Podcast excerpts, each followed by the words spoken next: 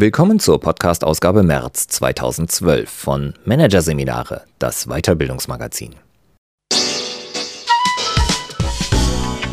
Dieser Podcast wird Ihnen präsentiert von Konkurrenzberater.de. Systematische und professionelle Wettbewerbsanalyse für den Mittelstand. Der Konkurrenzberater hilft mit neuen Tools und systematischem Training für effektiveres Marketing und mehr Umsatz. Weitere Podcasts aus der aktuellen Ausgabe behandeln die Themen Lehre in der Krise, das Ende der BWL und Führungspsychologie, Denkfehler mit Denken. Doch zunächst Risikointelligenz. Ich wage, also bin ich. Von Andrea Bittelmeier. Noch nie hatten wir so viel Wahlmöglichkeiten wie heute, wenn es darum geht, das eigene Glück zu schmieden. Mit den Chancen haben aber auch die Risiken zugenommen. Gleiches gilt für die Unternehmenswelt, die Managern immer häufiger Entscheidungen unter unsicheren Vorzeichen abverlangt. Umso wichtiger ist es, Ressourcen zu entwickeln, die beim Umgang mit persönlichen wie organisationalen Risiken helfen. Hier ein Kurzüberblick des Artikels. Riskieren oder verlieren. Warum Risikobereitschaft immer wichtiger wird. No Risk, No Fun. Wie Risikobereitschaft und Lebenszufriedenheit zusammenhängen. Aus heiterem Himmel. Mit diesen Risiken müssen Unternehmen rechnen. Subjektive Sache. Wie Risiken bewertet werden. Analytische Auffassungsgabe. Grundfertigkeiten der Risikointelligenz. Bedenkliches Bauchgefühl. Warum der Intuition nicht immer zu trauen ist. Und Haltung hilft. Wie riskante Schnellschüsse vermieden werden können. Mein Umfeld hat mich für verrückt erklärt, erzählt Brigitte Witzer. Als verbeamtete Professorin beschloss sie, ihren Job zu kündigen und sich selbstständig zu machen. Exzentrisch sei sie und das Risiko zu groß, bekam sie damals zu hören. Falls die Sache schief liefe, würde sie in ihrem Alter kaum noch einen Job finden. Witzer, die seit Jahren erfolgreich als Beraterin und Coach für Führungskräfte arbeitet, bemerkte in dieser Zeit, für viele Menschen ist die Sicherheit des Beamtenstatus ein außerordentlich hohes Gut. Noch mitten in seinem jüngsten beruflichen Wagnis steckt der Berater Andreas Zeuch. Gemeinsam mit zwei Partnern hat er viel Zeit und Kapital in die Beratungsgruppe Sinnvoll Wirtschaften gesteckt. Mit dieser vertritt er eine neue Form des Wirtschaftens, die konsequent den Menschen in den Mittelpunkt stellt. Wir wollen Unternehmen zu einer grundsätzlichen Neuausrichtung animieren, erklärt der zweifache Familienvater. Ob sich das Projekt auch wirtschaftlich lohnen wird, wissen er und seine Mitstreiter zum jetzigen Zeitpunkt allerdings noch nicht. Ist solch ein Mut zum Risiko, wie Witzer und Zeug ihn bewiesen haben, derzeit noch eher die Ausnahme, könnte er sich künftig in Richtung Regel entwickeln. Hintergrund? Noch nie hatten wir so viele Wahlmöglichkeiten wie heute, um unser Leben zu gestalten, erklärt Witzer. Die vielen Optionen erzeugen Druck, weil sie die Kosten des Nichthandelns erhöhen. Die Wirtschaftswissenschaft spricht in diesem Zusammenhang von Opportunitäts- oder Schattenkosten, also fiktiven Kosten, die entstehen, wenn Chancen nicht genutzt werden.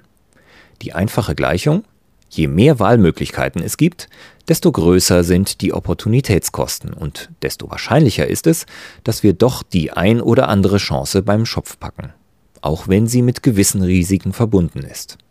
Immer mehr gilt, wer nichts riskiert, der verliert. Vielleicht auch Lebenszufriedenheit. Diesen Schluss lässt zumindest eine Studie zur Risikofreudigkeit der Deutschen zu, die kürzlich im Journal of the European Economic Association veröffentlicht wurde. Sie basiert auf Daten des sozioökonomischen Panels, einer Langzeiterhebung des Deutschen Instituts für Wirtschaftsforschung. Das zentrale Ergebnis Wer dem Wagnis zugeneigt ist, ist zufriedener im Leben. Eine Kausalität konnten die Forscher allerdings nicht nachweisen. Heißt, es bleibt offen, ob die Risikobereitschaft für mehr Zufriedenheit sorgt oder andersherum eine höhere Zufriedenheit mehr Risikobereitschaft mit sich bringt. Denkbar ist beides.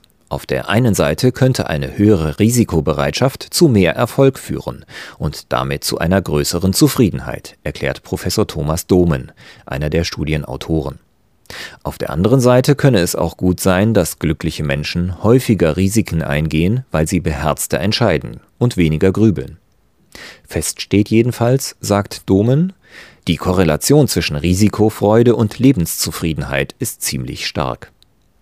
Was allein schon Grund genug ist, findet Brigitte Witzer, sich mit der eigenen Risikobereitschaft und auch der grundsätzlichen Art und Weise, wie wir mit Risiken umgehen, auseinanderzusetzen. Darum kommen auch die Unternehmen nicht herum. Denn in ihrer Welt wächst das Risiko immer weiter.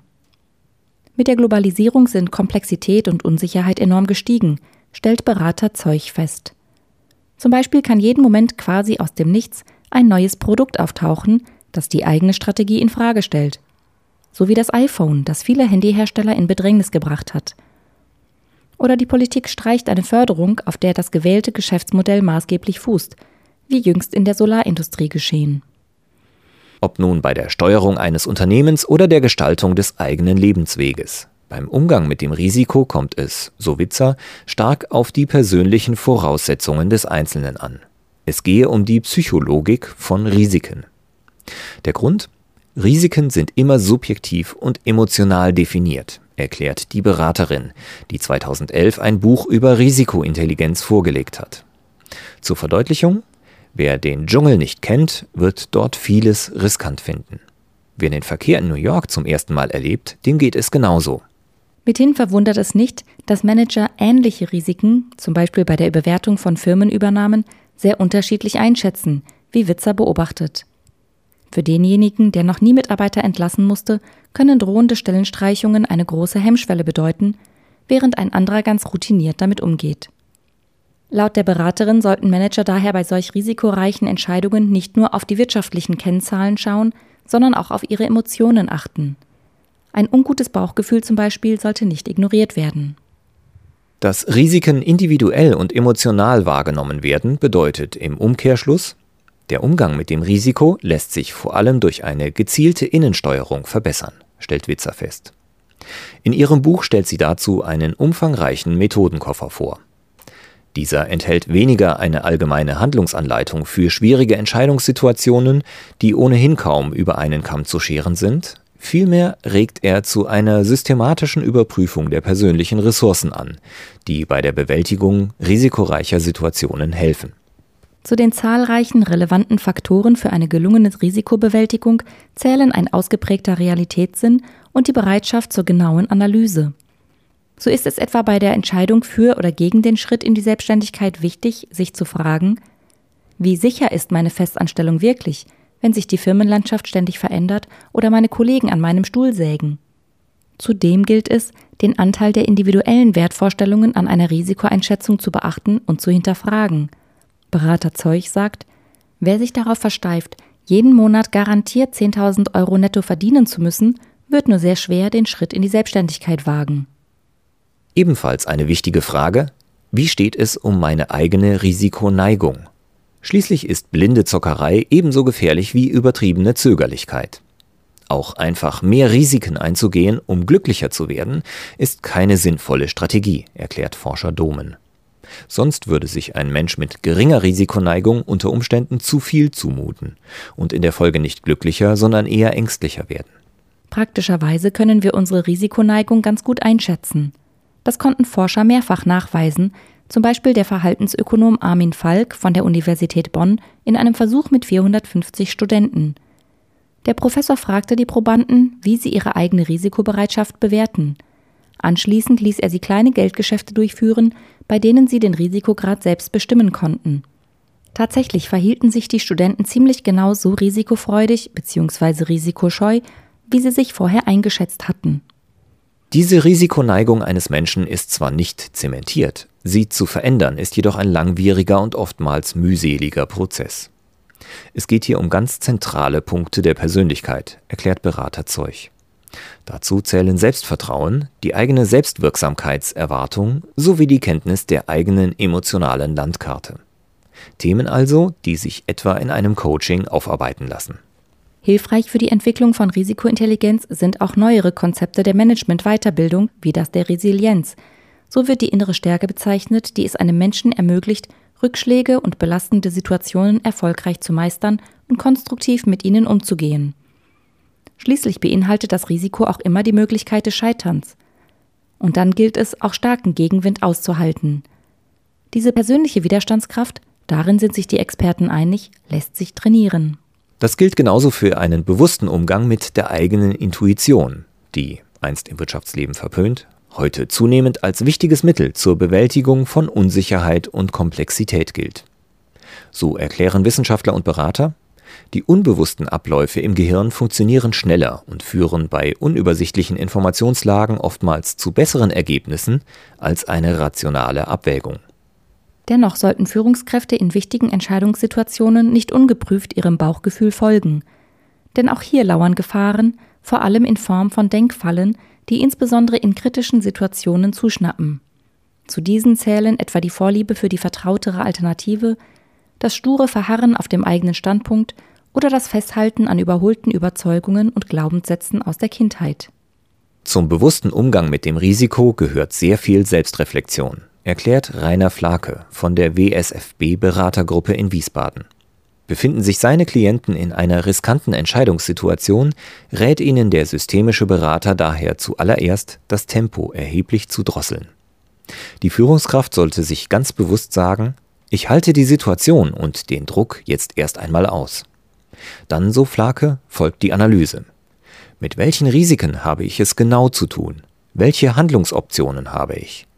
Welche Auswirkungen werden meine Handlungen haben? Wichtig dabei, sich nicht mit entweder oder Alternativen begnügen, sondern nach weiteren Ideen und kreativeren Lösungen suchen, empfiehlt der Berater. Einer derart besonnenen Handlungsweise entgegen steht der natürliche Drang, eine risikobehaftete Situation möglichst schnell durch eine Entscheidung zu beenden, um unangenehme Gefühle wie Magendrücken, Herzflattern und Unwohlsein loszuwerden. Die Folge ist dann häufig doch der unreflektierte Schnellschuss, der gut gehen kann, aber genauso gut auch schief. Um das Risiko unreflektierter Entscheidungen zu reduzieren, hilft oft schon eine Haltungsänderung. Weg von dem Glauben, dass ich so wahnsinnig viel weiß, hin zu der Erkenntnis, dass ich sehr wenig weiß und vieles gar nicht kontrollieren kann, beschreibt sie Berater Zeug.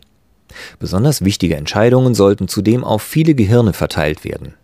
Denn Studien zur sogenannten Weisheit der vielen zeigen, dass heterogene große Gruppen bessere Entscheidungen treffen als ein Expertengremium wenn für die richtigen Voraussetzungen gesorgt wird. Zu einem intelligenten Umgang mit dem Risiko gehört es aber nicht nur, sich Risiken bewusst zu machen und sie so weit als möglich zu reduzieren. Teil des Konzeptes ist es auch, Risiken bewusst einzugehen. Somit ermöglicht uns Risikointelligenz ein inspirierendes Leben jenseits von Langeweile, Wiederholung und Überdruss, sagt Begriffsschöpferin Brigitte Witzer. Sie fördert die Einzigartigkeit des Lebens.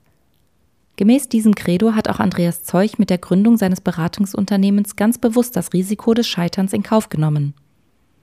Wenn es nicht klappt, haben wir es wenigstens versucht, betont er. Mir ist es wichtig, mein Leben sinnvoll zu gestalten.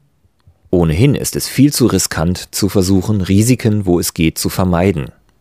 Wer nach diesem Motto handelt, riskiert nämlich nicht weniger als sein Lebensglück, wie eine Langzeitstudie der US-Psychologinnen Abigail J. Stewart und Elizabeth A. Vandewater nahelegt.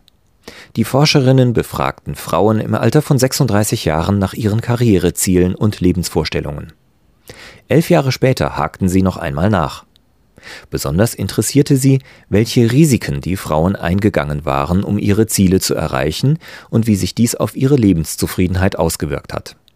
Der Befund Jene Frauen, die in diesem Zeitraum die Firma gewechselt, mit einem Studium begonnen oder ihre Doktorarbeit geschrieben hatten, waren glücklicher und gesünder als jene, die nichts geändert hatten, sozusagen keinerlei Risiken eingegangen waren.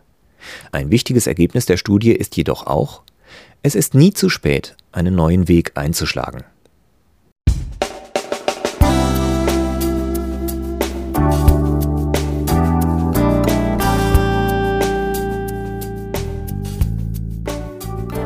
Sie hörten den Artikel Risikointelligenz. Ich wage, also bin ich von Andrea Bittelmeier aus der Ausgabe März 2012 vom Managerseminare, produziert von Voiceletter. Weitere Podcasts aus der aktuellen Ausgabe behandeln die Themen Lehre in der Krise, das Ende der BWL und Führungspsychologie, Denkfehler mitdenken. Weitere interessante Inhalte finden Sie auf der Homepage unter managerseminare.de und im Newsblog unter managerseminare.de/blog.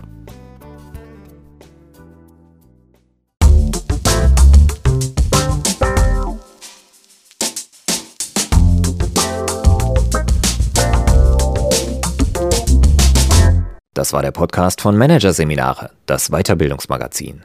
Ausgabe März 2012. Dieser Podcast wird Ihnen präsentiert von www.konkurrenzberater.de. Konkurrenzanalyse als Navigationssystem für den Wettbewerb.